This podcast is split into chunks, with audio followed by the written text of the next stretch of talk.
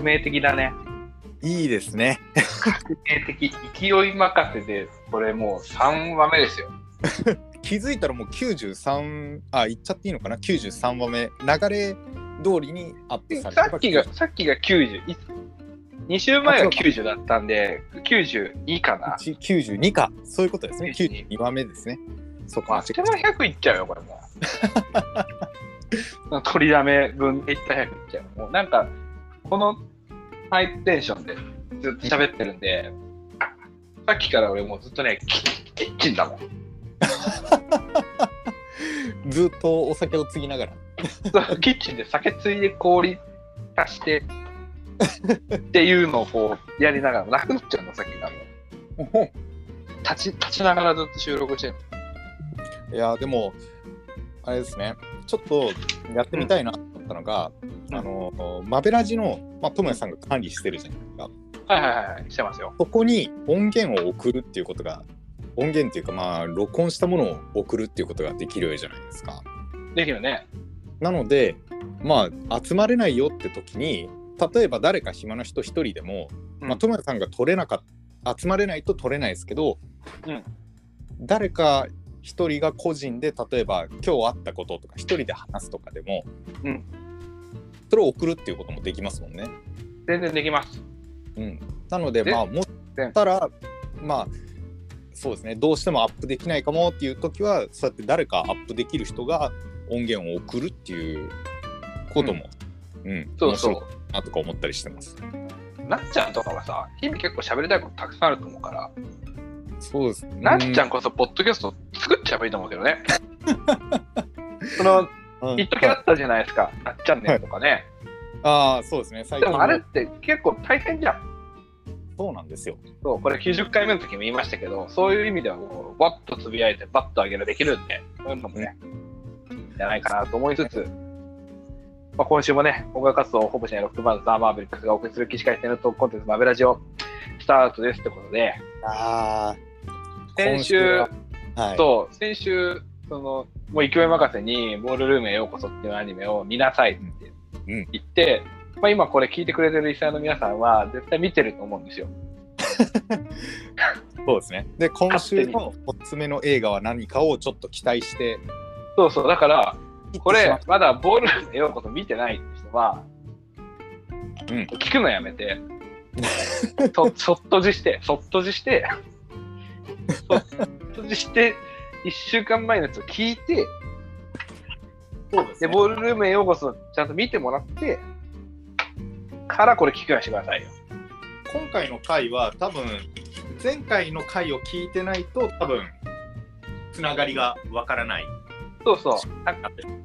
まあ、要約しますと、まあ、今のご時世、アマプラやってない人ってあんまおらんちゃうってことで、はいアマプラといえば、まあ、プライムビデオでみんな時間潰してるやろと。もう今の世間、大体プライムビデオか YouTube かアベマしか見てないでしょ、みんな。ネットなんかっていう中で、まあ、プライムビデオで見れるおすすめのアニメを僕がおすすめしたのが先週なんですよ。はい。これ、なっちゃんも喋りたさそうだったけど、それ言ってしまうと、2本出ちゃうんで、15分とかでバーンって切って、1週間あったらアニメ全部見れるから。うんだから来週になっちゃうのとっとこっつって、今週に至るわけ。そうなんです。じゃあよろしくお願いしますよ。いやーあのー今までうん。ずっとケーブルテレビに入ってたんですよ。はあはあはあはあ。であケーブルテレビに入ってて Amazon プライムも入ってるけどあの注文でしか活用してないっていう状態でああ、もう本当に、プライムのその送料無料とかそういうそうなんですよ。あれ用でってことね。まあ本本来の使い方ですよね。そうなんですよ。だから、一応、あの、Amazon プライムも見れるけど、あ、プライムビデオですね。もう見れるけど、そっちを活用してないっていうのが、あの、理由があって、うんうんうん。パソコンかスマホでしか見れないっていう。はいはいはいはい。で、それがちょっと嫌で、嫌でっていうか、まそあ、落ちたりとか、うんああの画面が小さいとかそういう理由で見にくいなと思って見てなかったんですよ。ああ、そっかそっかそっか。そういうことね。と画面が小さいしパソコンで画面をフルスクリーンにすると画質がすごい悪いんですよね。そうだね。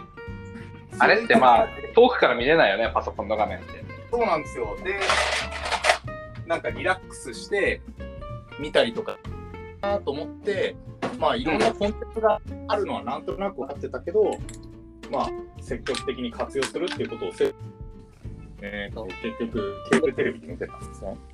はいはいはい。なんかケーブルテレビっていうのがまたなっちゃんっぽいよね。うん、なんか、まあそれこそ BPM 的な感じで、あの映画チャンネルとしてひたすら垂れ流してる。はいはいはい。何が見たいか分かんないけど、垂れ流してるとたまに面白い映画がやってて、それを見るのが面白い。っていうなんかわかるわ、その、あれだよね。うんあの、昔、今はどうかわかんないけどさ、うんあ水曜ロードショーとか、木曜洋画劇場とかではなくて、うんなんかあの、土曜日の昼とかに映画やってたりするじゃん。NHK、あ、BS かなんかでやってますやね、今ってたりとかさ、そういうのって結構面白かったりするよね。っていでうノリでしょなんか、ふと流れてて、ぽーっと見とったらあれおもろいやん。で、うん。昔、ケーブルテレビは、あの、今近 BS っていうチャンネルがあったんですよ。ああ、今、今時間 PS。今近って、なん、なんぞねっていう感じのな、はいはいはいはい。それはないですどーもくんみたいなノリ。それが、その今近っていうのが、略であの CM が流れるんですよ。今近の中で今近の CM が流れるんですけど、はいはいはい。いろんな名作の映画を、うんワンシーン切り取ってそれをつなげて、うんあのショートムービーみたいな感じで流れるんですよ。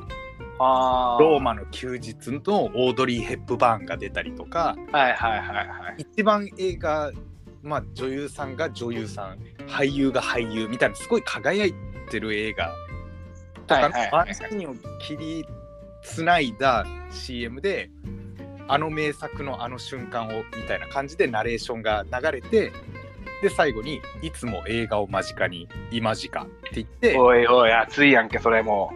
う。で終わるんですよ。でもうそれがうわめっちゃ映画好きな人が編集して作ってんだなって感じで、で映画もあの死ぬまでに見たい名作100選とか言ってうん毎週何曜日の何時からはそのスタッフがおすすめする有名じゃないけど小さな劇場とかでやってた映画だけど絶対見てほしいっていう映画を流してたりとかはいはいはっていう素晴らしいチャンネルだったんですけどあのいかんせんちょっとマイナーじゃないですかそういうのってい。うん。視聴率が多分稼げなかったんですよねあのおう結局ワウワウに吸収されちゃって今時 BS で今時間ない。もう今ワウワウプラスになってしまってあ、でも、ワウワウプラスの中では今時間は存続してる。その今時かっていうチャンネルじゃなくなっちゃってもう名前が変わってで、き基本の母体がワウワウになっちゃったんで映画チャンネルじゃなくてワウワウのチャンネルで映画もやるチャンネルっていう感じになっちゃったんですよ。あでやる映画もあのセガールの沈黙シリーズとかあのあれやばいよね、あれ、あれ、あれさ、その、あれって、沈黙シリーズってもう完全ただのあれ、放題でしょ？そうなんですよ。全然タイトル違うんですけど、まあ、沈黙シリーズっていう名目でまあやってたりとか、まあ、こういうあの映画だったりなんちゃら特集とかって言ってアクション映画だったりとかみんなが視聴率稼げるような感じの映画しかやらなくなっちゃってはいはい。あのカイバンドのなんかライブですとかはいはいはいはい。の映像です、あのこの間のサッカーの試合のあのっていうあみたいなもう全然つまんないなと思ってでそれでついにあアマプラ入ってるんだしあのうんうん。ーそれをテレビにしようと思ってファイヤースティックを買いましたアマゾンのそれで一応テレビがテレビで Amazon プライムビデオが見れるようになって、あれ？音聞こえてる？声が消えてしまいましたね。これは自分の声が届いていないのか、戸川さんの声が届いていないのか。あよかった。聞こえた、聞こえた。はいはい。聞こえました、聞こえました。聞こえてる？ふとね、ね、なんか接僕は続一瞬切れてる。おお。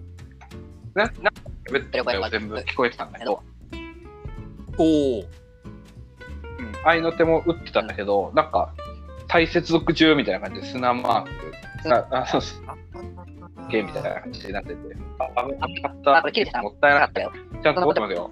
大丈夫です。あの、Fire TV スティック買って、そうそそうなんですよ。う、やってます。やっと見れるようになった。で、うんあのーケーブルテレビに加入してたお金が浮いたので、うんネットフリックスも一応加入したと。あネットリックス入ってた。素晴入らしいねったんですけど、まだそっちには手が出せてなくて、とりあえず Amazon プライムで見ようと。じゃあ、手出すなよ、それ。とりあえず、とりあえずまずは Amazon プライムで見まあれないものを、それは、まあ、ただだからね。その、もともとプライム会員だったわけだから。そうなんですよ。で、今回 Wi-Fi のあの光の回線を新規に契約するときに、ネットフリもついでに入ると割引でキャッシュバックなってなみたいな感じだったので、まずじゃあ入ってみたって感じで入ったんですよね。うんうんうん。まあ、それでやっと、まあちょっと11分も喋ってしまいましたが、うんやっと新居に越して、その Amazon プライムを、えー活用できるようになって、うんえー、と最近見た中で、うんえっと良かったなという映画を一本紹介させていただきたいなと。はい、どうぞ。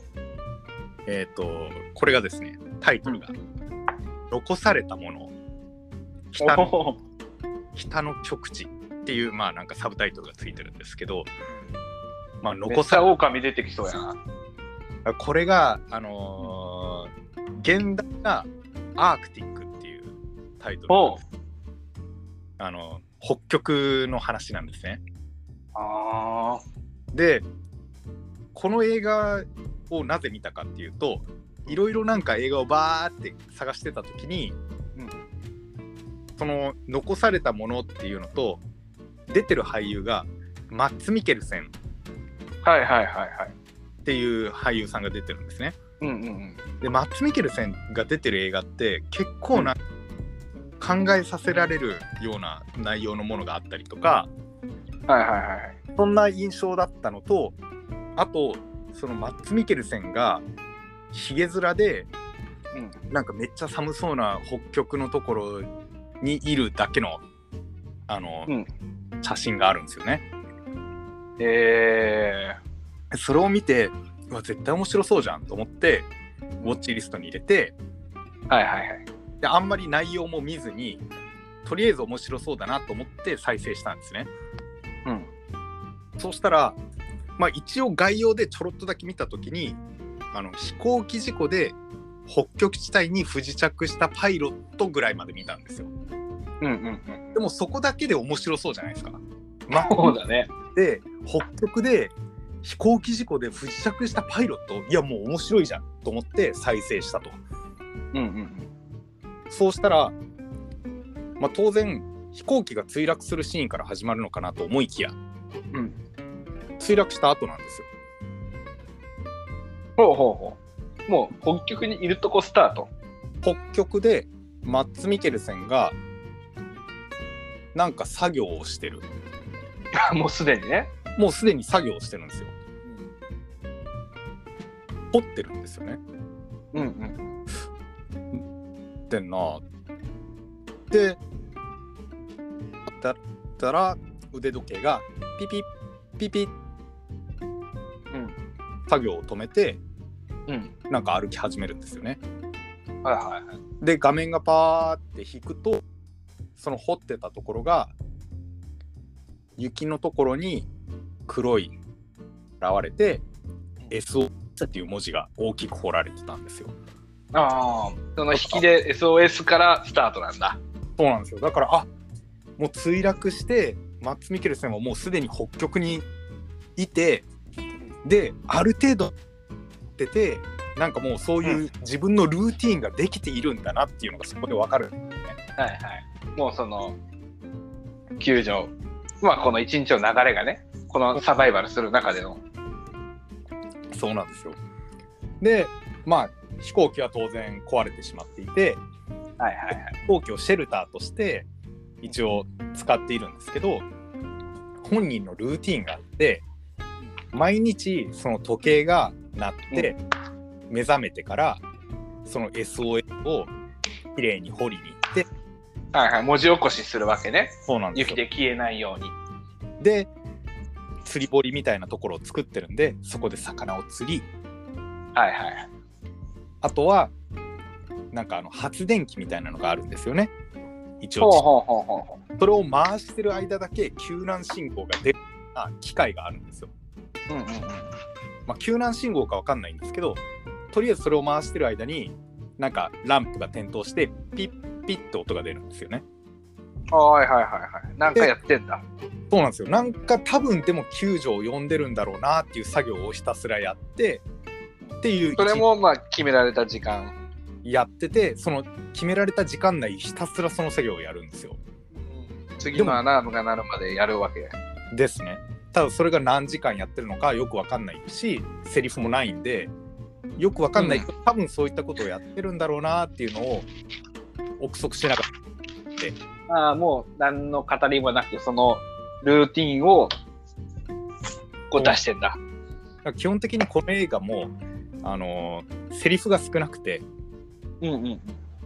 ひたすら作業してるのを見てあ多分こういうことをやってるんだろうなって思いながら見る映画なんですけどはいはい。まあ、サイレントモーションというか、なんかまそうなんですよね説明がない映画なんで途中なんかあの段積みになった石のところに歩いてって雪を落としてもう一回石を積み上げてまた来るわって一言言って戻ってくっていうシーンがあるんですよ。あ、ああーパイロットなんかもう一人いたんだろうけど墜落で死んじゃったのか救助を待ってる間に死んじゃったのかとかなんかそういうのが考えるんですあ、よ。はいはいはいはい。でも別にそれを説明するわけじゃないんでそれは誰かがいたんだけど死んでしまってそれをお墓としてそこに置いてたっていうのが分かるシーンがあったりとか今はいない人に向けたメッセージっていう描写なんだね。だからセリフが少ないんだけどいろいろなんかそういった細かい描写で何かがあったんだろうなっていうことが想像できる映画であ最初の方はそういうなんかただ作業をしててどれぐらい時間が経ったかわからないけどもうルーティンができるぐらいには時間が経っててうんうんうん。で希望を捨てたわけじゃないけどなんか救助が来るっていうのもそんなに期待してそうじゃないなって感じの雰囲気で一日を過ごしてるマッツ・ミケルセンを見る映画なんですよ。もうね、そのマッツ・ミケルセン、マッツ・ミケルセンってなっちゃんがずっと言っとるけど、はいマッツ・ミケルセン多分分かんないと思うんだよね。あのもうぜひ調べてください。あのいいいい俳優さんです。で俺の中でね、マッツ・ミケルセン残念ながらすごい上書きされてて、はいドクター・ストレンジに出てくる敵役だから、ドクター・ストレンジに出てくる敵役としてのマッツ・ミケルセン。てか、それでマッツ・ミケルセン知ったから、そのマッツ・ミケルセンって、ちゃんとマッツ・ミケルセンって検索すると、はいすごいその、白深そうな人が出てくるんですよ、画像で。はい画像でね。で、これ、俺が言ったみたいに、マッツ・ミケルセン、ドクター・ストレンジで調べると、はいあの、なそのマッツ・ミケルセンだけで調べたとは明らかに、調べた時と明らかに印象の違う、すげえ敵役が出てくるんですよ。目にひび入りまくってる。俺、俺そうそうなんですよね。アクション映画とかも出てるんで、いろんな多分印象があると思うんですけど、どこの人でしたっけ？なんか、ほ北欧の人ですよね。そうそうそう、北の最終兵器とか言われてるっしょ。なんか、北欧の映画に出てると、めちゃくちゃなんかそういう、なんて言うんだろう、考えさせられたりとか、前見た映画は教師役で、ちっちゃな村の教師なんだけど、なんか、5歳ぐらいなのかな？小学生低学年ぐらいの女の子にわいせつされたって証言あってそれでうんあの人間からわいせつ教師だって言ってレッテルを貼られてしまうんですね。あ本人はやってないんですよ。うん。でもやってないって言っても大人が言うやってないと子供の言うやっただったらどっちが信用できるかっていう話なんですよ。うん。でそのちっちゃい子はごめん嘘だったって言うんですけど、うんもう誰も信じないですよねそんなこと。まあそういうレッテルが貼られちゃってね。そうなんですよ。っていう映画があったりとかうん。なんでちょっと考えさせられるような映画をに出てる印象があるんですよ。あまあちょっと話はそれましたがそのまあとりあえあ。ずなっちゃん、の方はちなみにね、はいはい。その映画のタイトル調べたっすよ。お僕今。はい。放題。うんさっきなっちゃんが紹介してくれた映画は、残されたものでしょ？はい。でこの映この、その、何、その、子供が、はい。その、性的虐待したかのように告げ口されてっていう、はい映画の放題は、偽りなきものです。なんか悪やな、これ、ちょっと。ちょっとなこれちょっと悪意、悪意あ、悪意あるよね。これなんか悪意を感じるなちょっと、マッツ・ミケルセン、ちょっとこう、やすりすぎとるよな、これ。そうですね まあでも本当いい映画なんであの絶対タイトルに騙されず見てほしいですでおちょっと話を戻してそのただ今今説明しただけだとただマッツ・ミケルセンが作業をするのを見る映画になっちゃってるんですけどはいはいはいはいはい。それだけじゃないんですよほう。そのルーティンをやっていく中である日嵐が来てそうな日にそのルーティンで救難信号を出しています。うんで出していてアラームが鳴ってハンドルを回すのを止めてよし帰ろうってやるんですね。そうしたらハンドルを回すと電気が発生するんでハンドルを止めても若干その残った電気で救難信号がプップップッってなるんですよはいはいはいはいはい。そのプップッってなった時に最後の1回でピーって言って赤色のランプが緑色に点灯するんですよ。ほで帰ろうとしてたマッツ・ミケルセンがそれを聞いてえっ？ってなってハンドルをまた回すんですよ。うんそうするとずっと緑色で点灯してピーって言い続けるんですよ。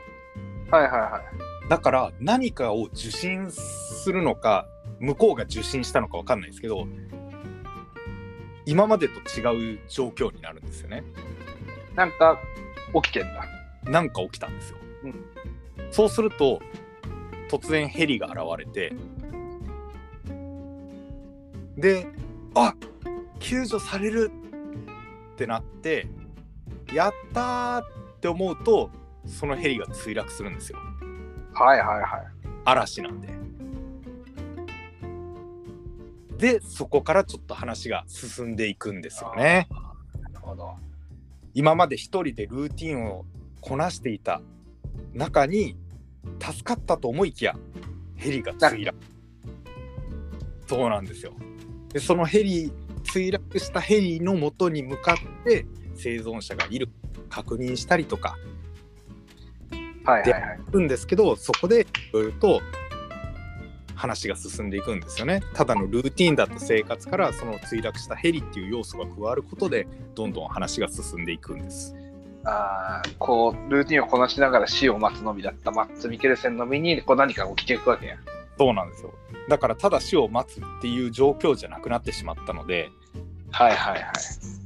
まあうーんそうですねその墜落したヘリにはあの2人人乗務員が乗ってたんですけど、うん1人は死んでしまい、もう1人は息があったけどかなり重症な状態なんですよ。はいはい。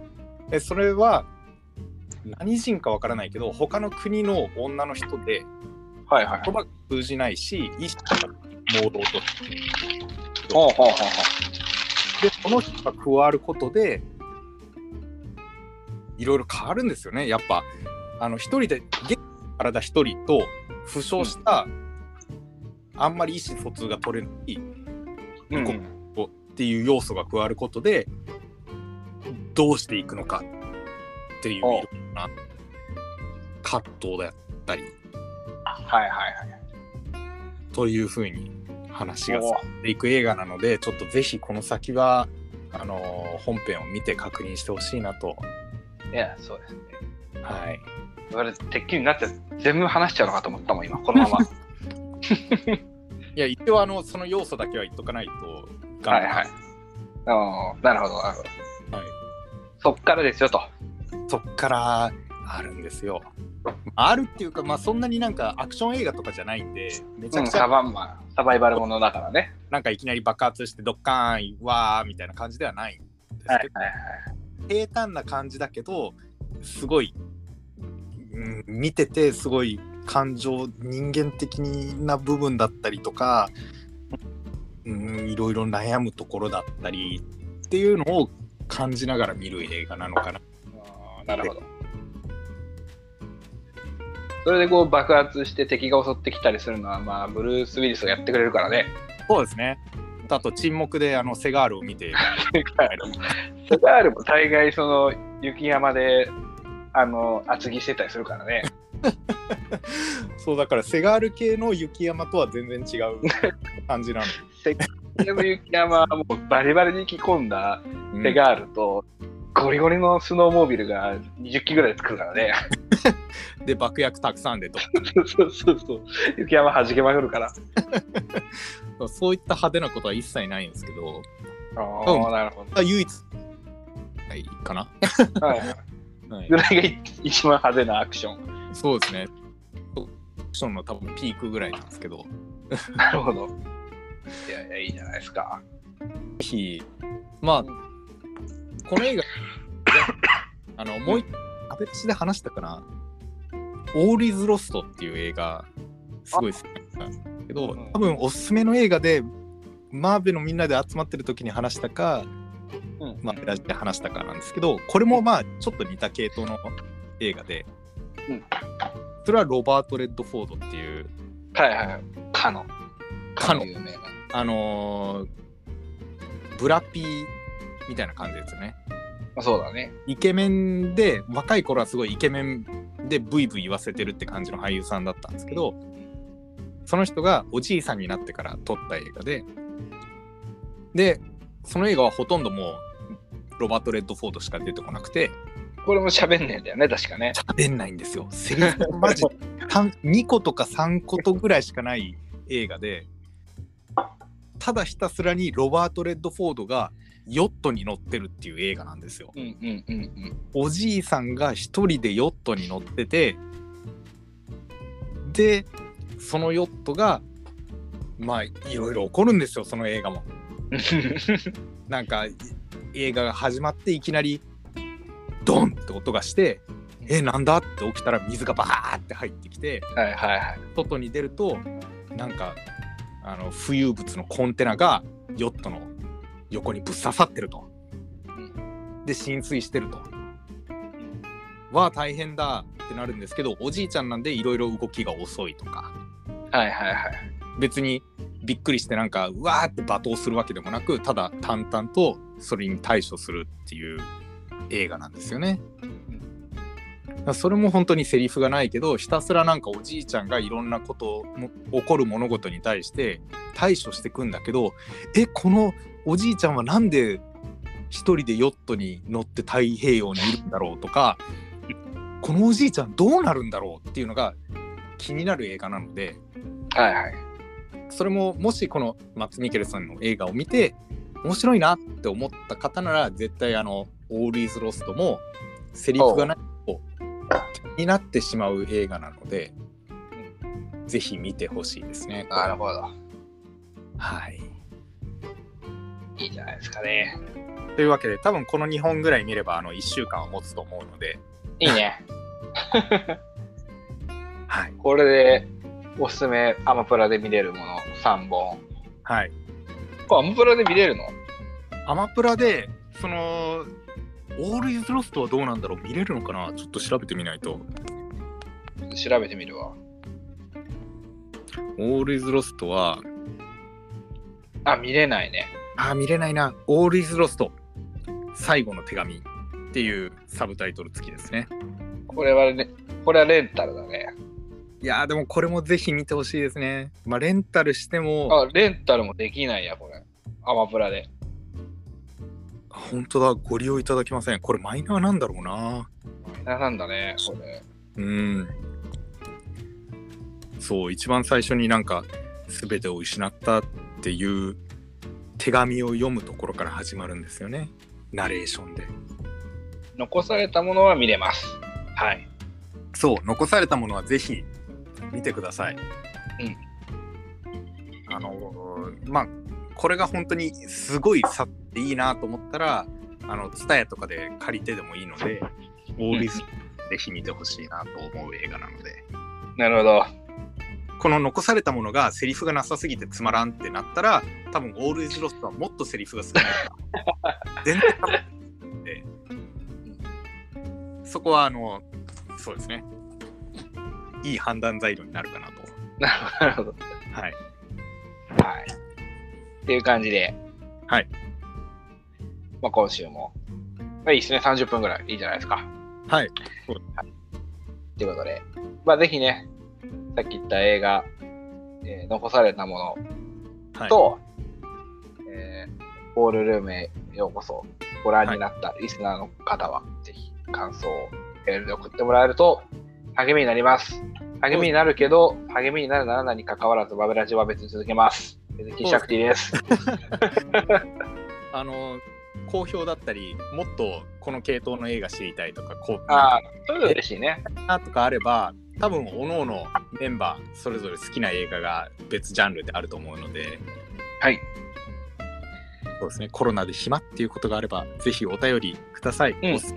一般映画なり、アニメなり、他のものでもいろいろおすすめを持ってきますので、はい。はい。